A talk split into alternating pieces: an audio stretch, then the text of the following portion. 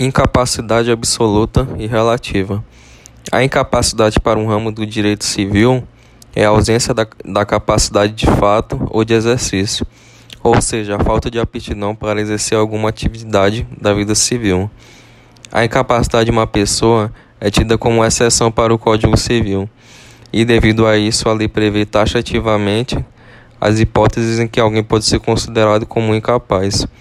Geralmente, a incapacidade é atribuída a alguém para proteger aquele que não tem discernimento, maturidade ou alguma doença que o torne vulnerável.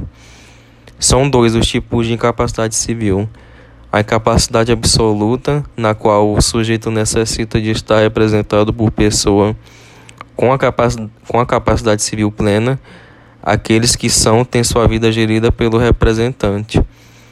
Aqui a figura do incapaz é refletida por meio de um representante e a incapacidade relativa.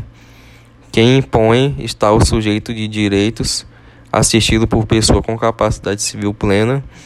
Os assistentes, os assistentes possuem o papel de assegurar a regularidade do, dos atos praticados ou negócios celebrados pelo assistido.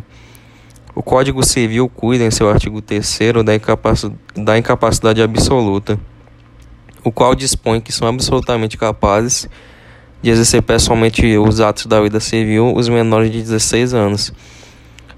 Já o artigo 4 que se carregou para tratar de hipóteses em que o sujeito é relativamente capaz, são elas: os maiores de 16 e menores de 18 anos, os ébros habituais e os viciados em tóxico, ou seja, as pessoas alcoólatras ou viciadas em alguma substância tóxica ao ponto de não conseguirem exercer determinado ato ou atividade, e entre outros.